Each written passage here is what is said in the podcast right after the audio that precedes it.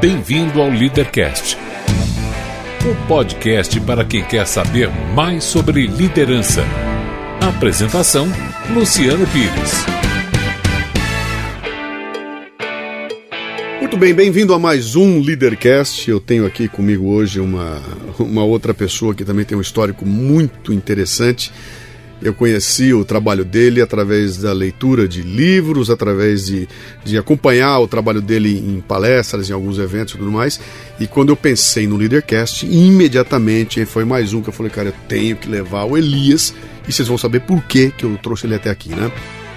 Bem-vindo, eu quero saber o seu nome, a sua idade e o que é que você faz que me fez trazer você aqui. Idade, Luciano, pelo Tem amor de Deus, mas que pergunta, pelo amor Tem de Deus. Sei, você vai entender por quê.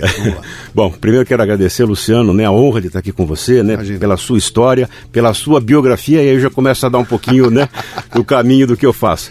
Eu falo da vida dos outros e ganho dinheiro para isso. Como é seu nome? Elias Awad, sou biógrafo, né?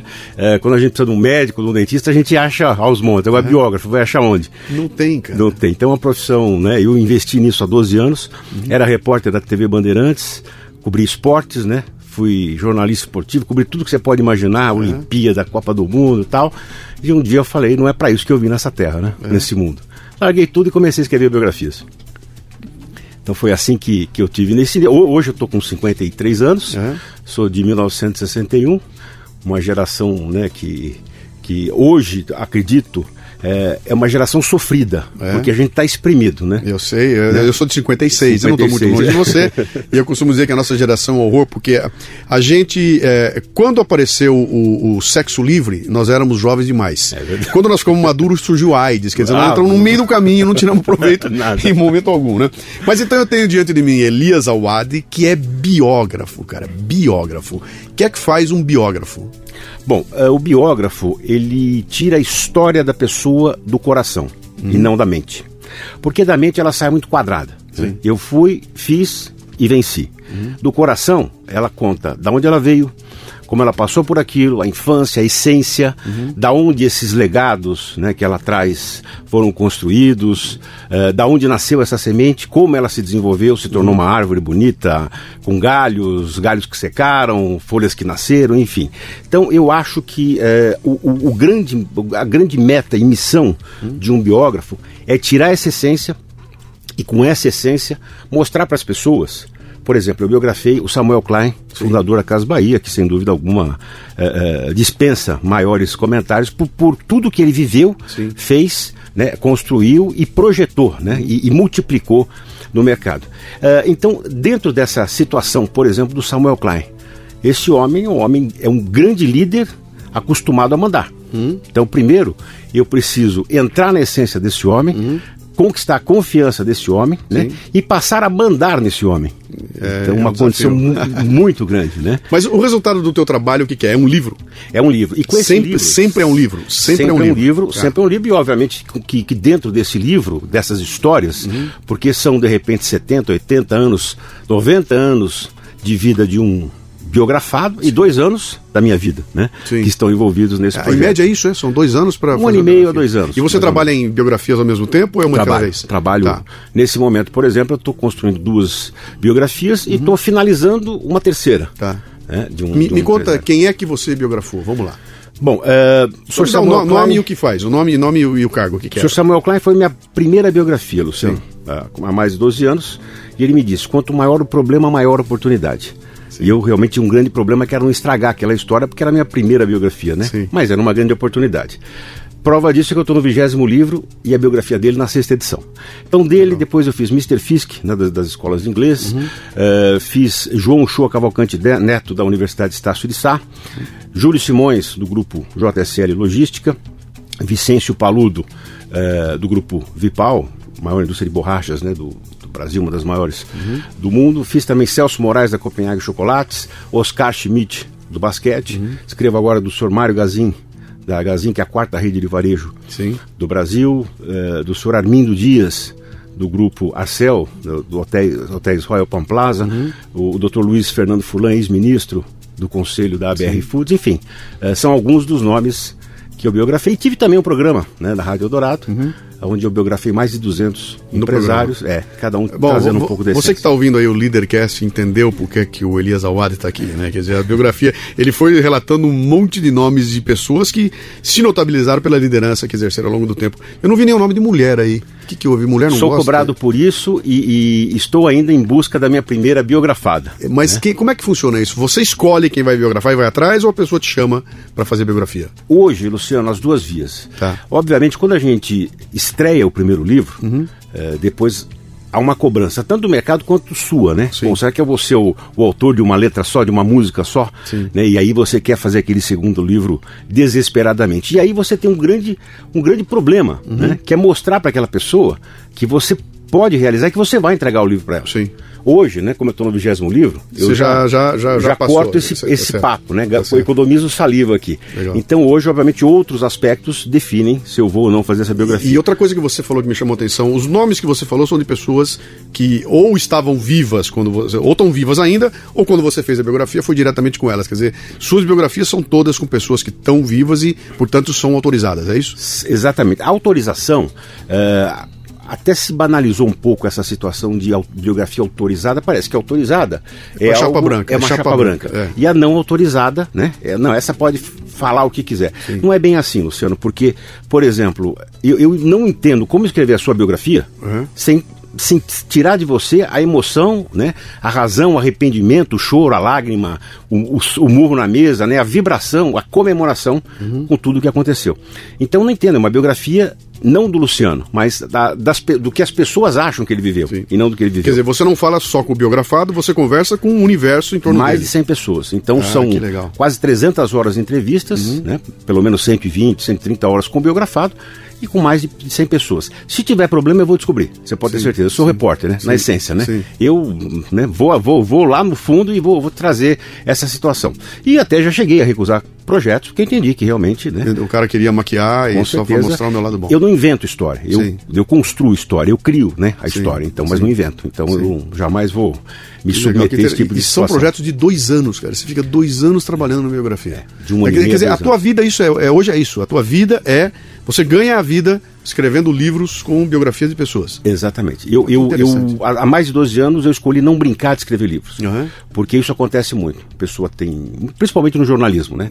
Tá ligado a uma TV, a um rádio, a um jornal e de repente, né, recebe uma demanda de um livro, escreve um livro e, enfim, entreguei e tchau, Se né? der, deu. É, não é bem isso que eu faço, Uhum. né? Eu acho que tem um pouco, tem muito de envolvimento pessoal, Uhum. profissional, entrar na vida das pessoas, na, na família, na vida das famílias das pessoas, Sim, sim. né? Aparar muitas vezes É né? uma- situações. É, uma baita responsabilidade. É uma baita né? responsabilidade. Mas deixa eu te perguntar uma coisa que tem a não. ver com o Elias Awad em si, né?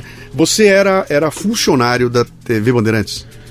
Eu fui funcionário da TV Bandeirantes. Não, Quando você decidiu sair para tocar o seu próprio negócio, você fazia o quê? Você era empregado na, na TV Bandeirantes. Deixa eu te contar um pouquinho do, do meu histórico, Uhum. né? Eu sou de família Vou, árabe, vou né? biografar você, vou biografar você, vai lá. Eu sou de família árabe. Então, obviamente que, né, com esse sobrenome, né, Elias Awad, só posso ter nascido, né, Uhum. em chão de loja, né? Sim. Então vivi o comércio. E com 17 anos entendi que eu queria ser administrador de empresas. Entrei em administração, me formei, né? E já com 17 para 18 anos comecei na Votorantim. Uhum. Em seis anos eu tive seis promoções na área comercial. E com 24 anos eu não tinha mais para onde crescer. Sim. É, é, eu trabalhava na Companhia Mineira de Metais, na área comercial de zinco. E aí, um determinado dia, o, o- a- a, felicidade, ela para mim é o grande combustível da minha vida. E eu nunca precisei de despertador para acordar. Né? Um determinado dia tocou o despertador. E aquilo me incomodou.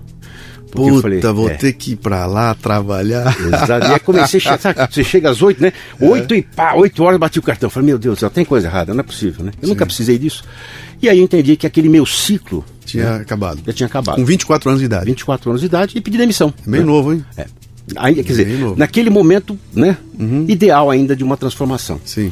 E de repente eu falei, eu vou ser jornalista e vou ser repórter esportivo. E vou fazer o que eu amo. Quer dizer, você, você aos 24 anos, num emprego estável, bem, com Bem, um futuro delineado pela frente, você decide brecar tudo, chuta o pau da barraca e não chutou para ir para outro emprego. Você chutou para ir buscar uma outra carreira. Você é jornalista, quer dizer, você não podia sair fazer jornalismo, você teve que estudar. Exatamente. Teve que se formar de novo, etc. E como é Exatamente. que foi isso? Comecei a fazer um jornal esportivo, né? É, gosto, Sim, entendo mas, muito. você foi estudar, você foi fazer Fui, um curso. formei, me Enquanto formei. você se estu- estudava, você estava trabalhando? Sim, a primeira coisa que eu fiz foi um curso de radialista, porque em três meses eu estava apto para atuar no mercado. Entendi. Paralelamente a isso, eu criei um jornal. Né? E já entrei na faculdade de, De jornalismo, também, tá. porque eu também entendo né, que a partir do momento que eu quero ser, atuar numa área, eu preciso me credenciar. Quer, quer dizer, você não, você não arrumou um emprego para bancar você enquanto você fazia Não. estudo. Você já estava por conta. Já tava Já por trabalhando naquilo que você queria. E, e por que você escolheu o jornalismo? O que, que foi isso? Era um amor antigo? Era uma vontade? Porque eu sempre vivi o esporte de uma forma muito Ah, intensa. Sempre O que te le... ah, entendi. Quer dizer, o que te levou foi o esporte. Sem dúvida. Eu não fui jogador de futebol Sim. por falta de altura. Eu sempre joguei no gol, joguei muito bem no gol, Sim. né? mas não tinha altura para o futebol de campo. Sim. Era um jogador de futebol de salão. Depois, com o futebol society, aí eu me encontrei dentro da minha altura, né? Sim. Então, aquela veia né, de- de- de- de- do futebol, do esporte, sempre Legal. teve comigo. Eu acompanhava muito. E eu entendo tanto de futebol que eu sou corintiano. Dá para você ver que eu, Bom. que eu domino. né? Somos. É, somos. Então, Somos, né? aliás, eu tenho sido um bem relapso, porque eu parei de ver jogo de futebol. Eu não vejo mais, cara. E o pessoal reclama pra mim e pergunta bem, vem cá, por que, que você não assiste mais futebol? Eu falo assim, sabe por quê? Porque eu vi o Rivelino jogar. É, né? E eu criei na minha vida um parâmetro do que é um jogador de futebol e eu não consigo engolir É essas coisas que tentam empurrar pra mim como sendo jogador de futebol. Então eu prefiro não ver mais. Muito Parei, não me enche mais o saco e acabou. E eu vou te falar, eu como repórter vi uma das coisas mais maravilhosas e lindas da minha vida. É? Eu vi Rivelino e Maradona tocando bola. Nossa né? No- Senhora. quando o Careca co- construiu um centro de treinamentos em Campinas, Uhum. né? Ele convidou os dois, ambos foram, e eu vi ali um dando de calcanhar, o outro batendo na nuca. Nossa, eu, te- eu tenho um amigo meu que era, ele, tem o Helder tem uma produtora de vídeo e o Helder tinha o, o, o pessoal ia jogar futebol, society, né? aquele joguinho de, de amigos, né? E ele disse que ele foi jogar um dia e de repente apareceu o Mário Sérgio, chegou lá trabalhei jogar com, com ele. eles. E o Mário Sérgio entrou em campo, tudo ele falou, Genial. cara, o cara entrou em campo, bicho, a bola veio no pé dele e ele deu um chute na bola e o chute não fez tum, fez puf. Até o chute é afinado do cara. Ele falou, cara, é uma diferença tão grande aquilo que eu imagino você vendo os dois caras e o que é aquilo, né? Aquela verdade, é que coisa fantástica. Eu fiquei arrepiado aqui Não, agora, uma mas geração que maravilhosa, legal. né? Aliás, isso é um bom, é um lance interessante na, na tua própria biografia, o dia que você fizer a tua, que vai ser relatar o contato que você teve com esses caras, Sem né? dúvida, Porque dúvida. você passa de repente um período gigantesco, cento e tantas horas, na frente de um Samuel Klein. Conversando na boa, quer dizer, ele não está lá atendendo outras pessoas, ele está dedicado a você naquele conversando, momento, né? exatamente. Isso acho que te traz uma- uma- um, um benefício pessoal para você que é incontável, né? Com certeza. Que E quando você vê esse homem chorar, esse homem gargalhar, Aham. né? Esse homem colocar a mão no seu ombro, Aham. aí você entende que a biografia, né? Que legal. Tá, tá quer, dizer, real. quer dizer, você, você passa a ser um instrumento dele, né? Exatamente. E acho que quando você se coloca como um instrumento, acho que você atingiu o teu objetivo, né? Principalmente em livros, Luciano, onde eu escrevo em primeira pessoa. Sim. Como é esse do Oscar Schmidt, né? Sim. Eu escrevi primeira, em primeira pessoa. Então, eh, depois eu vou, vou, vou voltar um pouquinho para minha biografia, Tá. Uhum. né? Mas eu vivi o Oscar em quadra. né? Eu sei o que é o Oscar em quadra. Dando cotovelada e tomando cotovelada para disputar uma bola. Sim, Né? sim. Eh, quando todo mundo gritava não chuta, ele metia uma de três e, né? Sim. E, e, e- e fe- definiu o jogo. Então, eu vivi isso. E a partir do momento que eu escrevo em primeira pessoa, eu trago um pouco dessa. Uhum. Claro, né? claro, você acaba desse incorporando aqui. Você, dele. você quase vira um ator, cara. Exatamente, É um é. ator que está fazendo um papel que foi escrito para. Que legal, cara. É, que que então, incrível. interessante. Mas vamos aí- voltar. Onde é que é, você estava lá? né? aí- Você estava lá no teu jornal fazendo o teu jornal trabalho. e entendi que a linha era a mídia eletrônica. Uhum. Né? Mas rapidamente já entrei também, na primeira, primeira oportunidade, no curso de jornalismo. Sim. E fiz em dois anos, né? Porque eu já era graduado em administração de empresas. E nesse, nesse período eu cheguei à rádio. Só que eu, eu fiz um- uma avaliação do mercado, Luciano. Se eu entrasse para ser um jornalista esportivo com 25 anos, 26 anos, Uhum. eu ia é, falar de futebol. Coisa que todo mundo falava, Sim. que todo mundo entendia. Sim. Então, onde é que estava o, o grande atalho? Se é que- O atalho não é uma coisa Um positiva, nicho, um né? nicho, né? Mas Sim. onde tinha um, né, um caminho não explorado que poderia me levar, né? De um, num momento mais curto para aquilo que eu idealizava. Nos esportes olímpicos e amadores, chamados de amadores na época. Então, me especializei nesse período em 99 esportes, porque um eu já conhecia bem que era o futebol. Sim. Vela, tiro, balonismo, judô, atletismo, natação, Que, que ano, tênis. que ano era isso? Isso nós estamos falando do, do começo da década de 90, mais ou menos, final de 80 para 90. Tá. Aonde nasceram grandes ídolos do esporte, Sim. né? Ah, ah, Guga. Guga, o, o- Gustavo Borges, ah, Aurélio Miguel, né? Que Sim. como, que como como política, é um grande judoca, né? Sim, Enfim, sim. né? E, todo, e toda aquela geração que ganhou muito, né? Que trouxe orgulho. A geração do vôlei, de prata, de ouro, enfim. Então, quando chegou em 92 na Olimpíada de Barcelona, o Brasil não se classificou com futebol.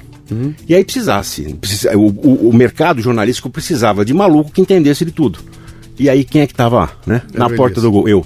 Então ali. Então, pausa, pausa, pausa. Vamos lá, vamos lá. É, aí alguém é capaz de virar você e falar assim, Elias, que sorte, hein, cara? Você tá lá naquela hora, quando precisavam de alguém, era você que tava lá. Que puta sorte, hein, Elias? O que, que você responde quando alguém fala? eu uso as sorte? palavras do Oscar.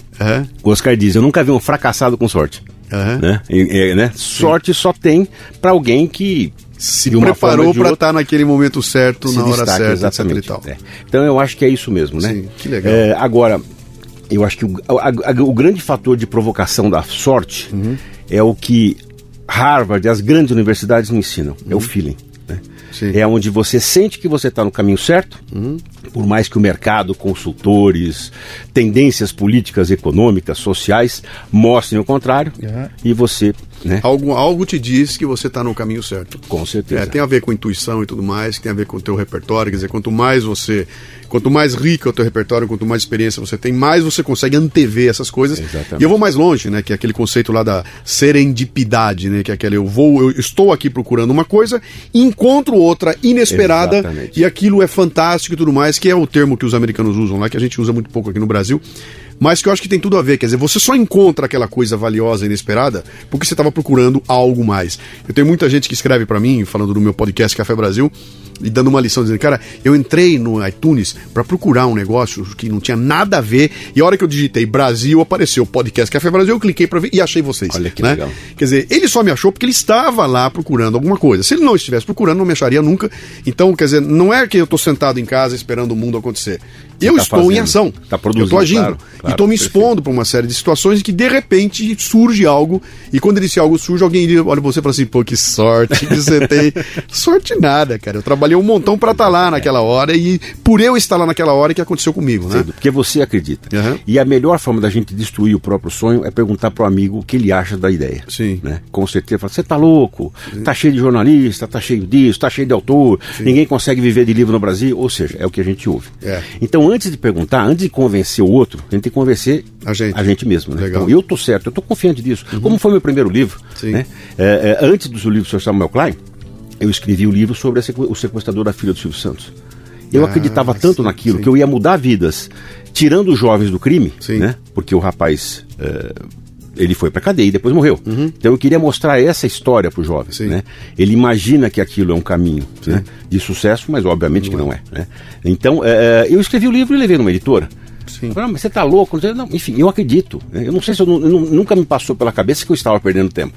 Né? Não, eu você estava criando algo que você acredita. que eu Perfeito, acreditava. perfeito, então era bem perfeito. assim, né? Mas vamos lá, você estava lá, de repente, na Olimpíada, você era o cara que sabia de tudo, e você teve a chance de conviver com uma geração fantástica, a molecada do vôlei naquela época também, que foi uma, que foi uma grande loucura aquilo lá, né?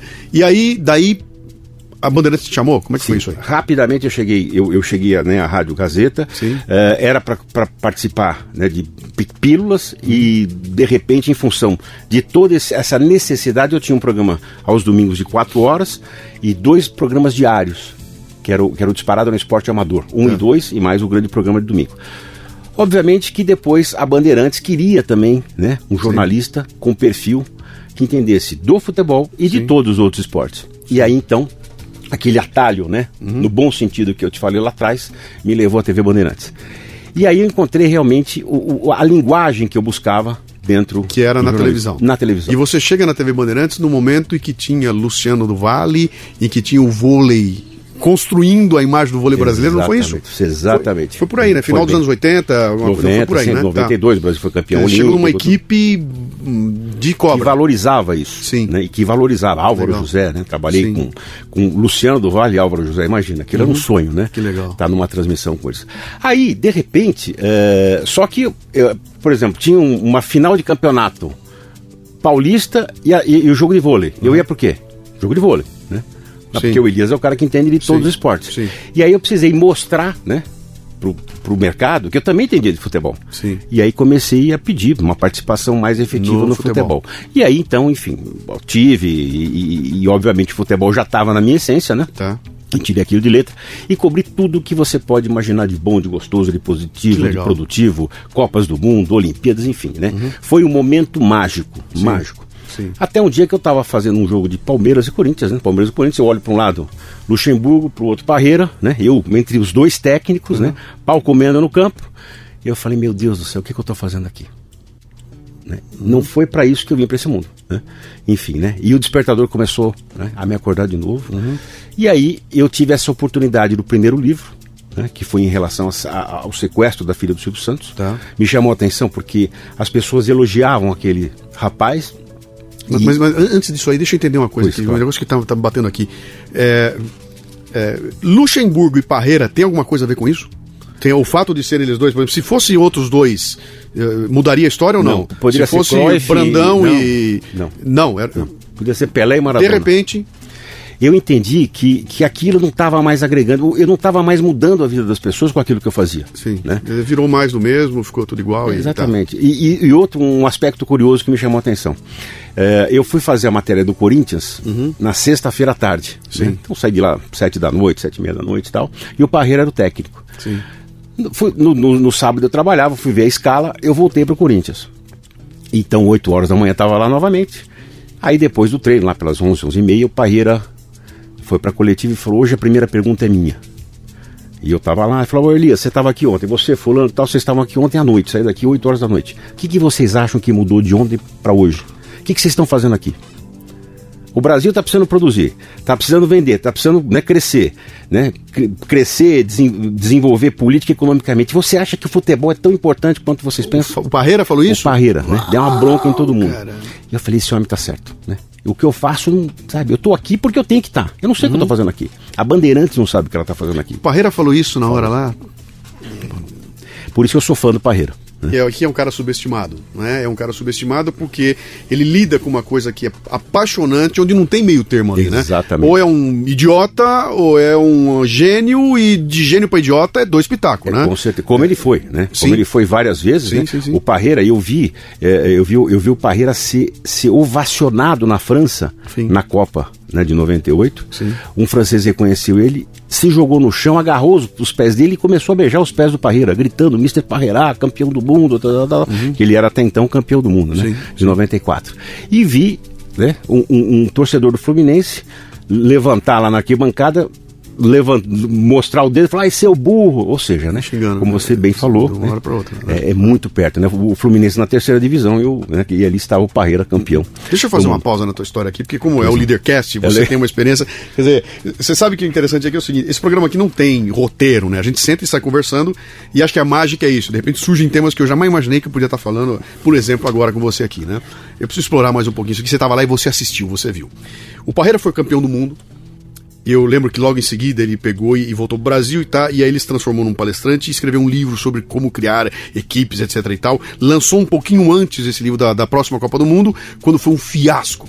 Foi um fiasco na outra Copa do Mundo. E de repente, quem é que vai comprar um livro do cara que diz como criar equipe se ele acabou de perder a Copa do Mundo? Quer dizer, ele saiu do céu pro inferno em dois segundos, né? Eu conheci o Parreira pessoalmente, eu, eu, eu fui fazer a- a- a uma palestra lá para a Seleção Brasileira de Futebol nas eliminatórias de, da Copa do Mundo 2006. Fui lá, fui fazer a palestra para molecada lá na, na, na, na, na Granja Comari, né? E, e conheci o Parreira. E o Parreira, para mim, ele foi de uma, de, de uma, de uma de uma delicadeza, de uma educação, que eu fiquei embasbacado tanto com ele quanto com o Zagalo, né? Com a- a- o, o jeito dos dois serem. Eu falei, cara, esses caras são muito boa gente, né? Mas eu tive o privilégio de entrar lá dentro, estar cara a cara, sentar, conversar, jantar com os caras e, e conviver. A maioria das pessoas só vê aquilo que a televisão mostrou. Então eu vejo um fragmento de uma, de uma entrevista, eu vejo os críticos metendo a boca e dali eu construo a minha imagem dele lá, né? Então, eu- quando aconteceu isso com o Parreira, eu li e falei, cara, o cara saiu do, do céu pro inferno em dois segundos e no meio tem um livro dizendo como criar equipes vencedoras. É, Como é que você vê isso aí, cara? Agora me olha pro Parreira do ponto de vista de liderança, da capacidade que ele tem de liderar um time para ganhar a Copa do Mundo e perde em seguida. Quer dizer, é, o líder não é o responsável pelo resultado, ele não é o cara capaz de transformar as coisas. O que que deu errado numa, o que que deu certo na outra? O que que você enxergou se você estava lá vivendo isso nesse momento, né? Você diz isso em relação a 98? Eu digo porque ele, ele Ah, em relação ele, ao Parreira, né? É o Parreira. Ah, ele ganha uma Copa e ele perde uma Copa, Perfeito, né? perfeito. E no momento ele tá no céu, no outro ele tá no inferno, né? Ah, a gente pode até falar disso do Felipão depois, mas o Felipão é mais recente. Me interessou o Parreira porque ficou muito na cara, né? Quer dizer, ele não era um diletante que chegou ali, deixa eu inventar. Né? E tem gente que diz que ele é um horror, né? mas você estava lá e você viu. Você viu as duas Copas, você viu ele diante dos dois times, você conversou com ele, entrevistou o cara nas duas vezes. Qual é a diferença, cara? Por que, que uma ele ganha com brilho e a outra ele perde da maneira que perdeu? Como é que funciona isso? Bom, eh, primeiro, eu, eu acredito, eu não sei se o, se o Zagallo superou, mas acredito que não. O Parreira deve ter, com essa última, talvez oito Copas do Mundo. Então, é o, acredito, profissional que mais Copas do Mundo disputou, tanto como preparador físico, como técnico, como assistente, enfim, né? Eh, aí, Luciano, eu acho que tem muito a ver em relação a... Obviamente que, independentemente do Parreira, né, do pé do Parreira não chutar uma bola, Sim. É, quem tem que assumir essa responsabilidade e já e dentro dessa, dessa sua proposta, né, é, de trazer, né, um papo de líder, um papo de liderança, o esporte é um dos melhores exemplos que a gente tem para trazer. E Sem aqui dúvida. a gente pode se aprofundar muito em relação a isso. É, o, o, o Parreira, ele é um grande líder. Né? Ele é um grande estrategista. Uhum. né? Agora, muitas vezes, tem grupos de jogadores né, que engolem o técnico. Sim. né? E tem grupos de jogadores que são liderados pelo técnico. Sim. O Parreira, é, ele tem um, um, um limítrofe, né? Onde o diálogo é a forma de liderança. né? Quando ele não consegue mais se impor em relação ao diálogo com o grupo dele, e o grupo engole ele. Ele né? não parte pra porrada, ele não é um Filipão que chuta o pé da porta, nada disso. Ele E também. É- é um gentleman. É um gentleman. Ele é um gentleman. Com certeza. E olha, e vou, e vou te falar, é muito orgulho, dá um grande orgulho, né, Uhum. como brasileiro, participar de um evento como uma Copa do Mundo e você ver um brasileiro como Parreira sentar lá e responder perguntas em inglês, em espanhol, Uhum. em francês, né? É, num, num- num mundo que mal fala o português, que é o mundo ah, do futebol. Elias, mas ele perdeu a Copa. O que, que adianta falar cinco idiomas se perdeu a Copa? É isso, aí é a situação do resultado, Uhum. que é o futebol. Né? Por exemplo, eh, você citou o Filipão. né? Tomou de 7 a 1 Sim. de gênio para idiota. Sim. Agora, em contrapartida, a gente tem né, uma presidência da Petrobras que sumiram 9 bilhões Uhum. E a liderança não é trocada. Como é que a gente pode né, justificar É, isso? são dois contextos. Completamente diferentes, mas obviamente não deu resultado, É. Sim. tem que trocar o líder, o líder, não tem jeito. Essa é a forma mais fácil. E o futebol, ele exige isso. Porque você tem muitas vezes jogadores que ganham muito mais que o técnico. Sim. né?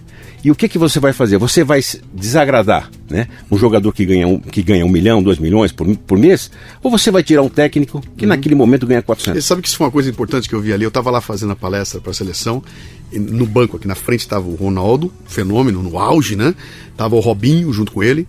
Tava um jogador. E eu olhei pro cara e falei: Meu, esse cara ganha por ano sei lá quantos milhões. Como é que se motiva um cara que ganha 100 milhões por ano, cara? Como é que você pega um cara desse nível aqui que fala, bicho, agora você vai estar no campo e vai dar a alma pra ganhar da, da- da- da- do Paraguai?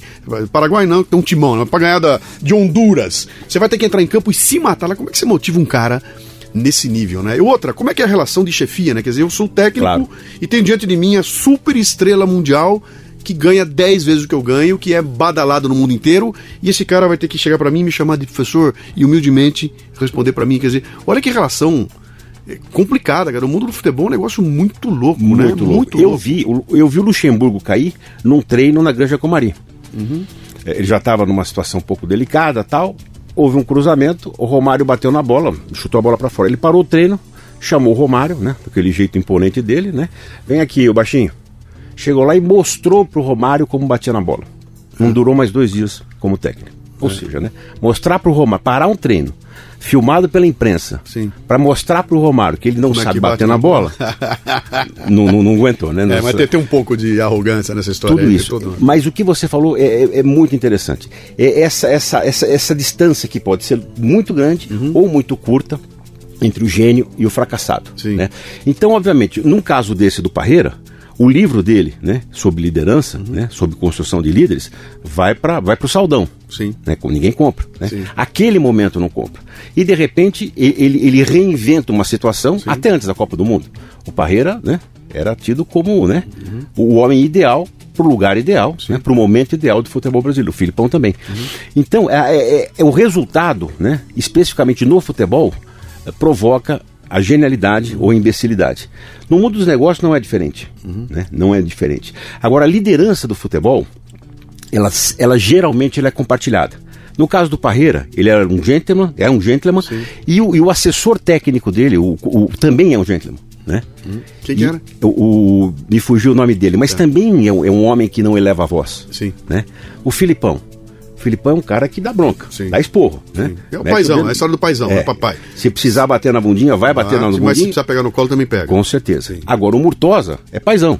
Né? É paizão só de, né, de pôr no colo. Né? Ou seja, o sujeito vem com uma burdoada do Filipão, ele vai lá, né? Traz. Amansa, e amansa. Essa é uma boa.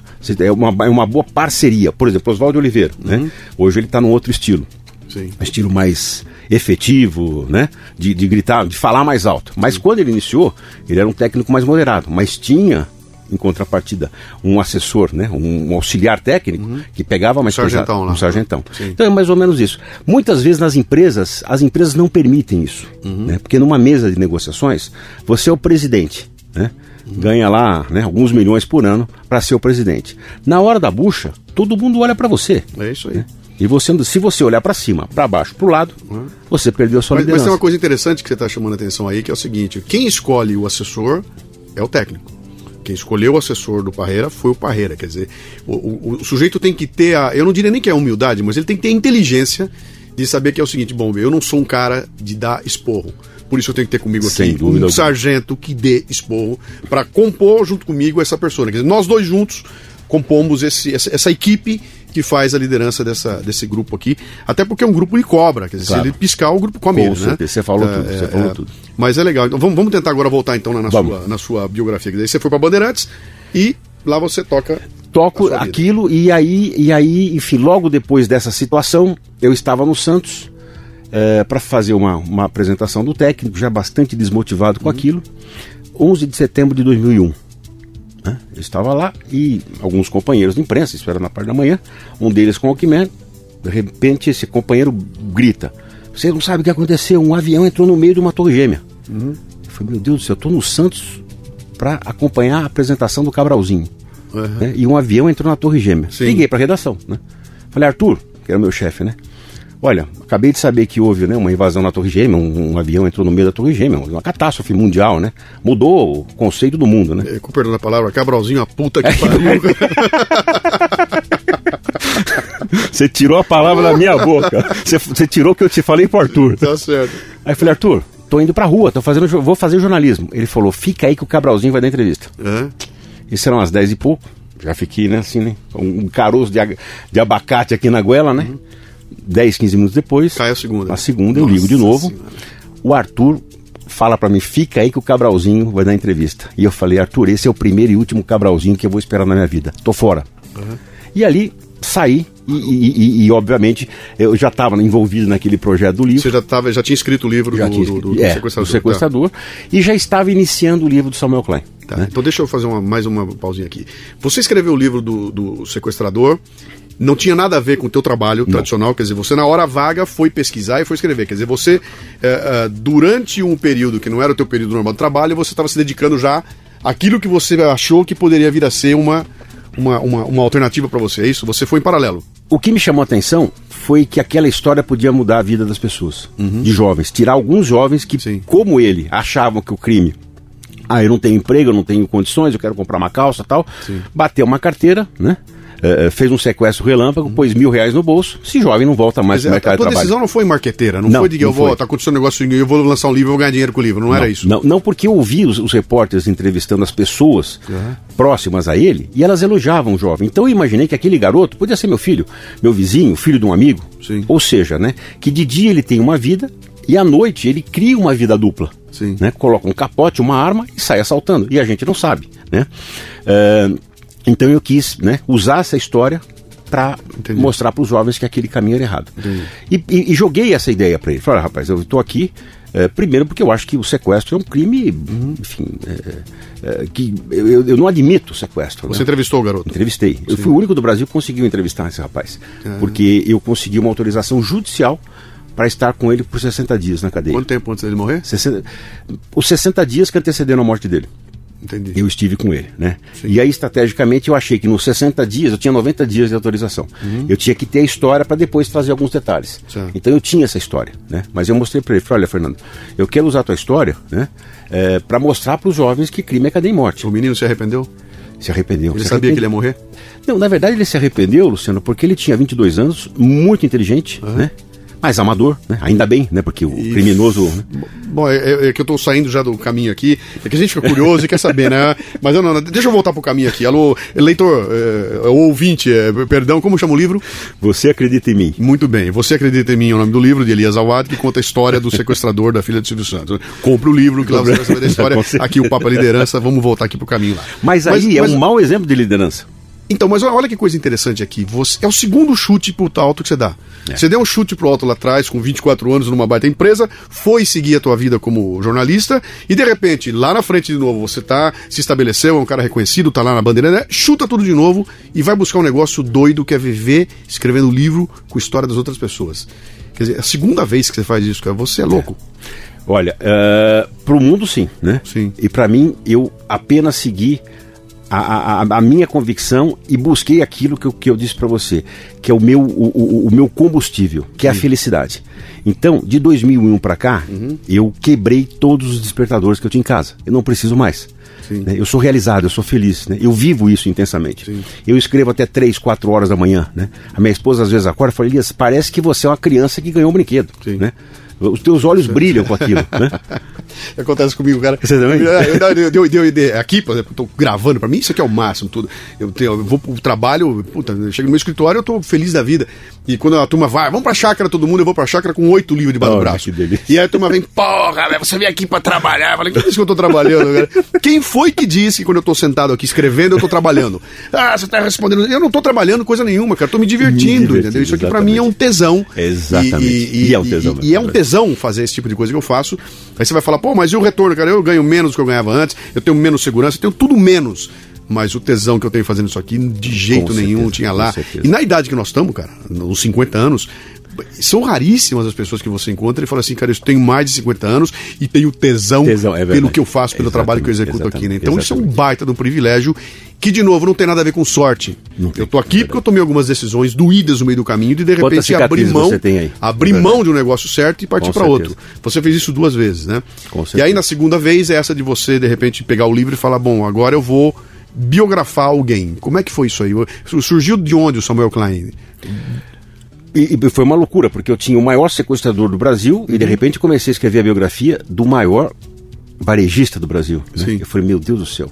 Aí, Luciano, tudo começou né, a fazer sentido para mim. Uhum. Porque eu entendi que o Samuel Klein poderia ser um Fernando Dutra Pinto. E o Fernando Dutra Pinto poderia Podia ser, o Samuel Klein. Né? Dependendo né? de uma escolha que fizesse de uma escolha, Exatamente, né? Uhum. De acreditar, né? Obviamente, para um caminho parecia mais fácil. Sim. O outro, né, do Samuel Klein, foi um caminho bem mais difícil. Sim. O Samuel é um, judeu polonês que foi é, prisioneiro da Segunda Guerra Mundial, teve parte da família em campo de extermínio, uhum. ou seja, uma história linda, maravilhosa, que tinha tudo uhum. para dar errado, né? Sim. Que tinha tudo para ser encerrada com 20 e poucos anos ainda na Segunda Guerra Mundial. Sim. E o dia que eu perguntei para esse homem é, por que, que ele queria viver na Segunda Guerra Mundial, e ele me respondeu porque eu acreditava que, uma, que o amanhã ia ser melhor, aí eu tive a convicção que essas, essas histórias, esse caminho das biografias, mudava a vida das pessoas. Uhum. E quanto mais eu mudasse a vida das pessoas, mais a minha vida ia, ia mudar. Sim. Então o, o, caminho não é inverso, mudar a minha vida para mudar a vida dos outros. Né? É mudar a vida dos outros para mudar a sua vida. Uhum. Né? E aí tudo começou então a fluir. Uh, uh, o projeto do Samuel Klein veio por uma iniciativa né, de, de, de amigos. Né? Uhum. Eu coincidentemente conhecia boa parte deles, né, em comum, né, porque era do esporte. Sim, nasceu de você a ideia? Vou biografar esse não, homem? Não, eu fui procurado, né, ah, por, por esses amigos, porque é, é, eu, eu conhecia muitos, muitas pessoas da comunidade judaica, uhum. embora seja da comunidade árabe, do, do Clube Maccabi. Sim. Até curiosamente lancei o livro do Fernando Dutra Pinto no Clube Maccabi, que eles me abriram as portas ali. E ali quando surgiu a ideia do Samuel Klein, Alguém lembrou de você? Alguém lembrou. Tan, tan, tan. Ou seja, eu era o cara menos que indicado sorte, fazer hein, isso. cara? De novo? Que que sorte, hein, cara? a estrela tá brilhando mesmo. É verdade, né? Que legal, que interessante Enfim, isso. então e aí começou. E aí, do Samuel Klein, veio o Domingos Zigoni, Hum. veio o Mr. Fisk. né? Agora foi curioso, porque nesse momento que você provoca uma mudança, talvez tenha acontecido com você também, Uhum. vem a grande provação. Sim. né? Que é você destruir o teu sonho. Eu escrevi o livro Samuel Klein, eu falei, bom, agora o telefone não vai parar de tocar. Ele não toca, Né? Deixei o telefone, né? Porque eu sou biógrafo do Samuel Klein. claro. E fiquei lá de braços cruzados. Primeiro dia nada, segundo dia nada. Cinco dias depois toco o telefone. Alô, tudo bem, tudo bem. De onde é? Da TV Record. Quer, quer fazer parte da equipe esportiva? Sim. Precisando trabalhar, precisando ganhar, né? Pagar as contas, né? E aí, Luciano, se você fala assim, você destrói o teu sonho. Acabou. Acabou. Porque, sim, você se entregou. Então, Sim. né, com, com, com firmeza, eu falei, olha, desculpa, eu não, Não, essa agradeço, é tal, mas não é tal. É. E passa mais um tempo e nada e liga a Aconteceu, bandeira de volta. aconteceu parecido comigo, cara. Quando eu saí da empresa, que eu trabalhei tanto tempo, eu recebi eu, também convites, né? Ah, uma grande empresa quer você aqui. Eu falei, bicho, não, porque eu tô seguindo o meu caminho, né? Puta, e me chamaram lá, podia ter um negócio legal me esperando. E eu falei, não, e também não vou atrás. Me ligar o Headhunter, né? Você quer fazer o processo de seleção? Não, não quero, cara. Porque eu tô seguindo um negócio meu aqui que, Exatamente. e quebrei a cara de montão, mas isso não vem a história. Não sou eu aqui o, o entrevistado, né? Mas é matéria-prima para você claro, hoje, né? Claro, claro. Mas que coisa interessante aqui. Vo- Você me falou uma série de nomes de pessoas que me levam a crer que seus livros não são best-sellers. Não são livros que saem e vendem 100 mil. é. Eu imagino que o livro do Samuel Klein deve vender bem, porque é o Samuel Klein. Aí quando você pega outros que têm um nome menor, até, até porque o alcance não é uma coisa. O Oscar deve vender bem Claro. porque é o Oscar. E a maioria não deve. Deve vender ali na média, sei lá, o que, que é. Em termos de Brasil, qualquer livro que vender 10 mil é um baita de um best-seller, né? Exatamente. Ah, e, e me fica claro uma coisa assim, quer dizer, que é interessante. O Elias Awad não é um cara que escreve livro de biografia para ganhar vida. Ele acaba de dizer para mim aqui que ele faz isso porque ele acha que assim ele consegue mudar a vida das pessoas. E a maioria das pessoas que eu converso aqui nesse programa, e eu, eu faço as entrevistas, e quando eu, eu- quando eu espremo, eu chego no momento de, de decisão, cara, por que, que você chutou o pau da barraca? Ninguém nunca me disse que chutou o pau da barraca porque ia ganhar mais dinheiro fazendo outra coisa. Era porque a, pintou uma luz e a pessoa descobre, cara, o meu talento é, fazer tal coisa, porque assim eu mudo, eu mudo a vida das pessoas, né? E, cara, 90% de quem conversa comigo diz a mesma coisa. Quer dizer, minha missão é mudar a vida das pessoas. O dinheiro é consequência, o dinheiro vem lá atrás, né? Ah, como é que você enxerga isso aí?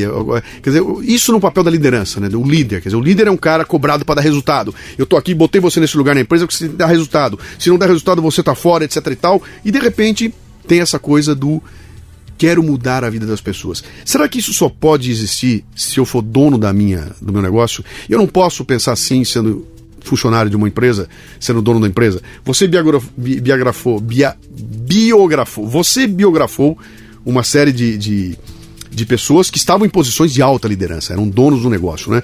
Esses caras têm poder para mudar a vida de todo mundo, né? Mas esses, esses caras um dia foram jovens, estavam subindo e crescendo. Né? Como é que você vê essa coisa aí, dessa essa, essa, essa visão de que eu posso mudar a vida das pessoas, mas ao mesmo tempo eu tenho que trabalhar para ganhar meu ganha-pão, ver o meu dia a dia, e o que eu tenho que fazer é fazer com que a empresa ganhe dinheiro, né? Essas coisas são incompatíveis. Como é que você vê, lembrando das histórias que você escreveu ao longo da sua vida?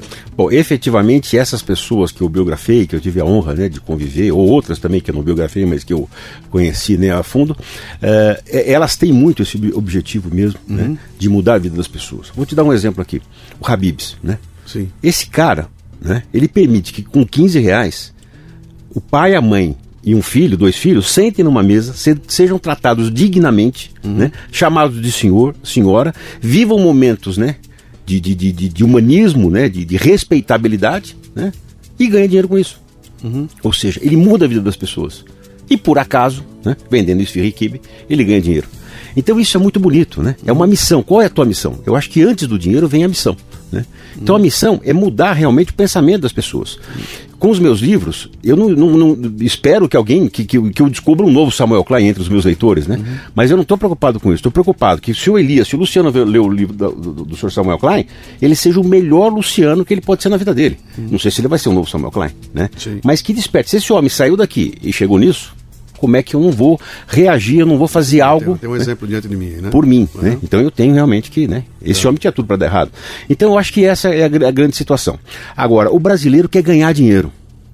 E o americano quer fazer dinheiro. Eita, né? fiz um programa um tempo atrás do Café Brasil exatamente sobre isso, né? É o make money. Falava né? a diferença entre gain money e make money. Ganhar dinheiro ou fazer dinheiro. O conceito do ganhar dinheiro vem lá da, da Idade Média, quando eu, eu ataco o meu vizinho, derrubo o negócio exatamente. dele, conquisto, mato todo mundo e ganho aquilo que ele produziu. E o conceito do fazer dinheiro, eu saio do zero e construo alguma coisa nova. Quer dizer, o dinheiro não é uma. Não, não, não existe uma riqueza absoluta que está aí, onde quando você tira um pedaço alguém fica sem. Né? Você pode construir aquilo, né? E são conceitos diferentes. E você tem razão, cara. E para não... construir, você tem que comprar tijolo, você tem que contratar Sim, gente, você tem, tem ou seja, né? tem mais gente fazendo, né? Que com aquele dinheiro vai para o mercado, ou seja. Então eu acho que esse é o conceito. Né? Uhum. Primeiro, a missão, né? A transformação que isso provoca. Uhum. E aí fazer o dinheiro com aquilo, né? uhum. Agora, desde que você também é, multiplique isso, né? Você recebe e você multiplique tudo que eu recebo, se eu guardar comigo, né? Sim, o dia que você morrer, você vai deixar o dinheiro para alguém usar. Ex exatamente. Mas então, Elias, o, o Leadercast é um programa que trata da questão de liderança. Você entrevistou um monte de gente que todos, que você falou até aqui agora, todos se notabilizaram pela questão da, da liderança.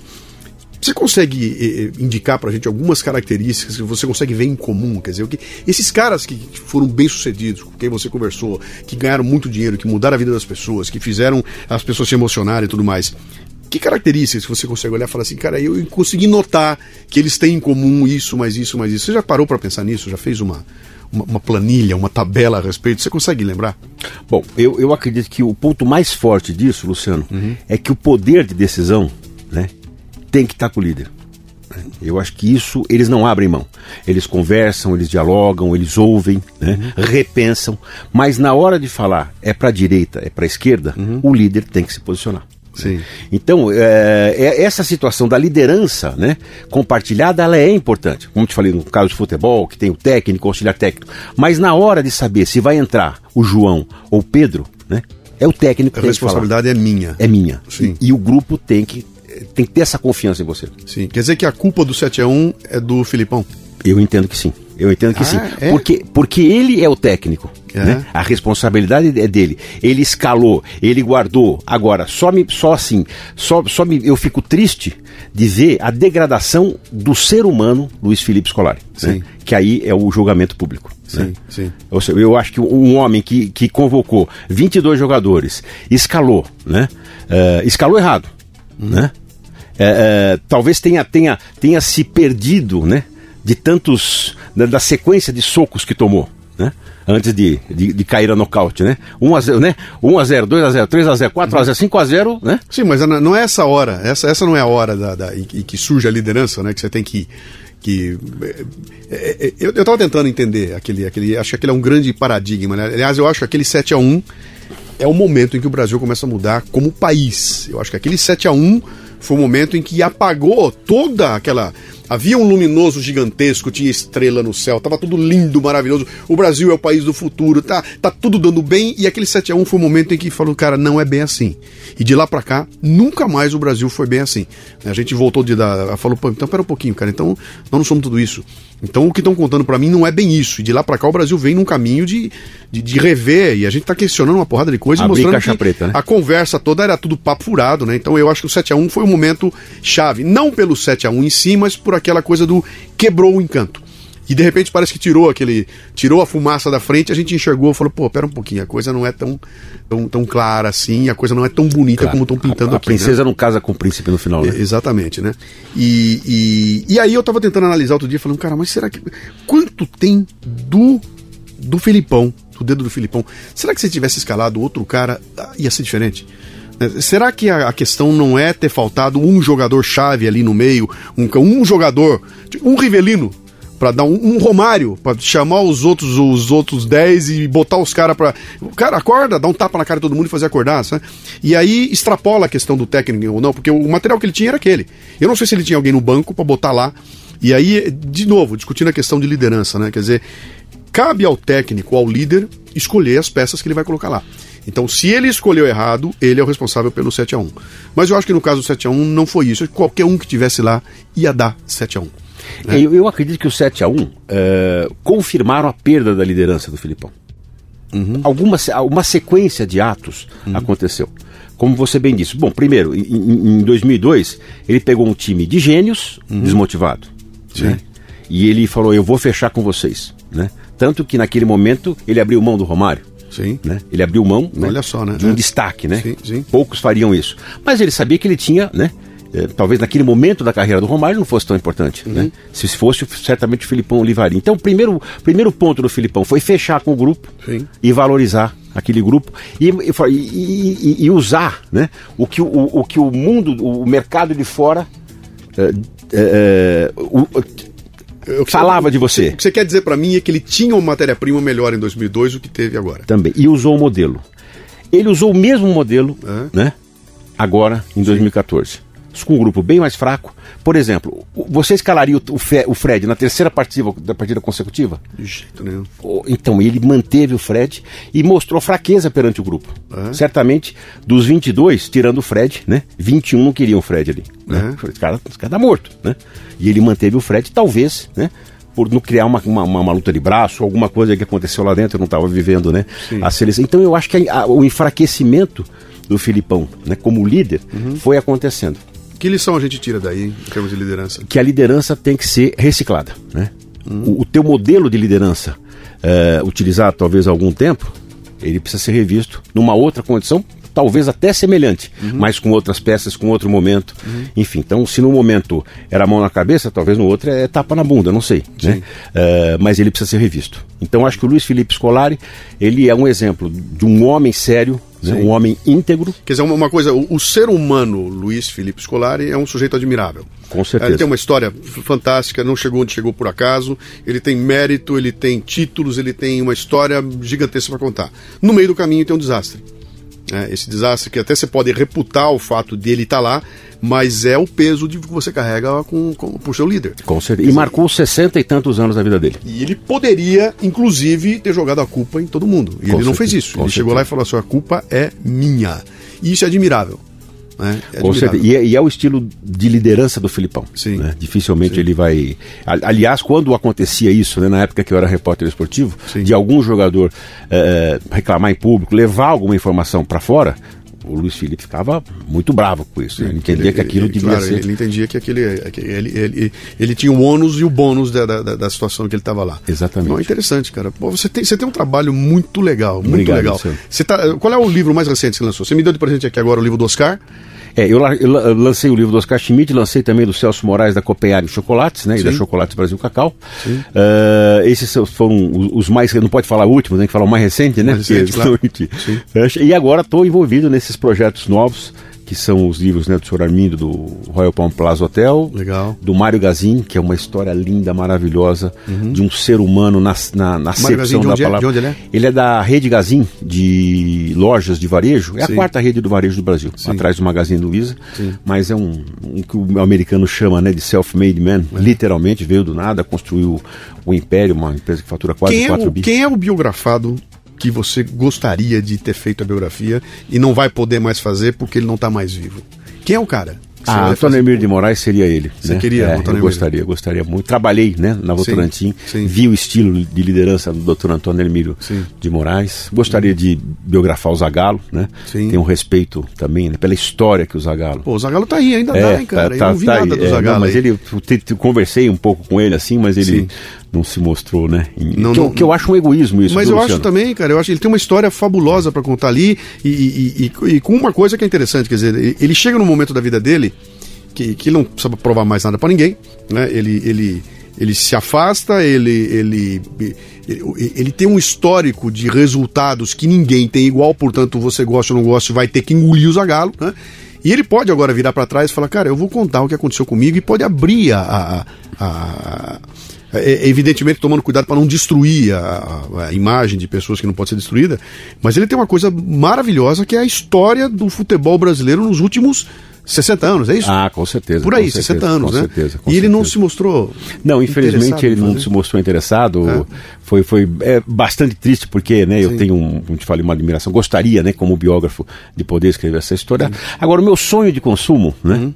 é, é escrever a história do maior comunicador, do Silvio homem Santos. mais imitado do Brasil. Silvio né? Santos. É Eu tive o, o privilégio de estar com ele Sim. há algum tempo, né? Enfim, foi um encontro casual. Sim. É, descobri que ele ama biografias, né? Sim. Dei várias biografias para ele. Já tem, né, a biografia dele. Já Tem, foi foi, escrita coisa. pelo Arlindo Silva. Eu né? tenho essa, Você tem, essa, né? tenho, tenho. Então, o Arlindo Silva foi o primeiro jornalista a apostar que aquele jovem ia se tornar um grande comunicador. Você né? é um gênio. Gênio. Ele é um Gênio, gênio, né? gênio. E tem coisa que a gente tem que considerar aqui, que é uma coisa que eu sempre falo para as pessoas. Né? O cara, ah, eu não gosto dele. Não, não. Cara, ele, no papel que ele executa, ele é um gênio. Gênio, gênio. Hebe Camargo, no papel dela, era genial. Eu nunca vi nada igual na minha vida.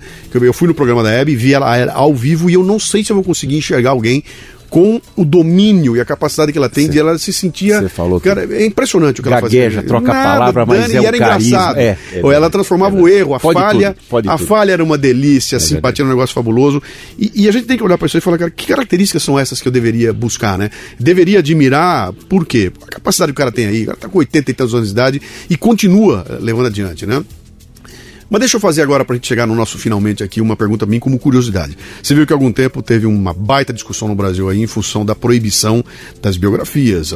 Aquele grupo foi lá, os cantores, não se pode biografar porque nós temos que ter a participação, etc e tal. E se criou aquela ideia de que vamos censurar as biografias. E você, logo no começo da entrevista, falou: Eu me preocupo em fazer biografias com as pessoas autorizadas, porque o desafio de tirar do coração parece que faz parte do teu negócio, né? Como é que você viu aquela polêmica? O que, que você acha daquilo tudo? Como é que você enxergou aquela coisa que toca muito no teu trabalho, né? Aquela, aquela, o que, que você, como é que você viu aquilo tudo? Então, eu acredito que se banalizou absurdamente essa conversa, essa discussão. Eh, fiquei até muito, muito triste, né, por entender, em função de algumas, alguns depoimentos, né, que a preocupação desse, daquele grupo, né, formado por Gilberto Gil, Caetano Veloso, tal, tal, era com o dinheiro da, da situação. Sim. Luciano, o Sr. Samuel Klein, ele me deu o maior patrimônio que ele construiu na vida dele. Eu sou herdeiro, né? Embora não tenha Klein no sobrenome, né? Eu recebi a maior herança que o Samuel Klein construiu. É carro, é, é lancha, é não. É a história de vida dele. Né? Então, é, essas pessoas não estão entendendo isso. Né? E, e- e- e ficam preocupadas em saber se o cara brigou com a cunhada, se brigou com o vizinho. Né? Agora, a essência disso, volta, volta a, a- a me fundamentar nessa palavra, é como essa pessoa, da onde ela veio, como ela construiu isso, né? Sim. E o que isso pode mudar a vida das pessoas. Porque uma hora, a nossa vida mostra muita coisa. Por exemplo, hoje eu entendo por quê. E quando eu era criança, né? Eu, eu jogava futebol de mesa botão e ficava narrando o jogo. E depois pegava uma caneta e entrevistava o jogador de botão. Né? Sim. Aquilo já Tava estava tava lá a semente, Tava né? mostrando alguma coisa, Sim. né? Na, na, na sala de aula eu gostava de ler o texto, de escrever o texto, Sim. né? Na Votorantim eu fazia as melhores redações lá, né? Uhum. Comerciais, tem uma carta, pede para eu escrever. Não entendia muito por que aquilo acontecia.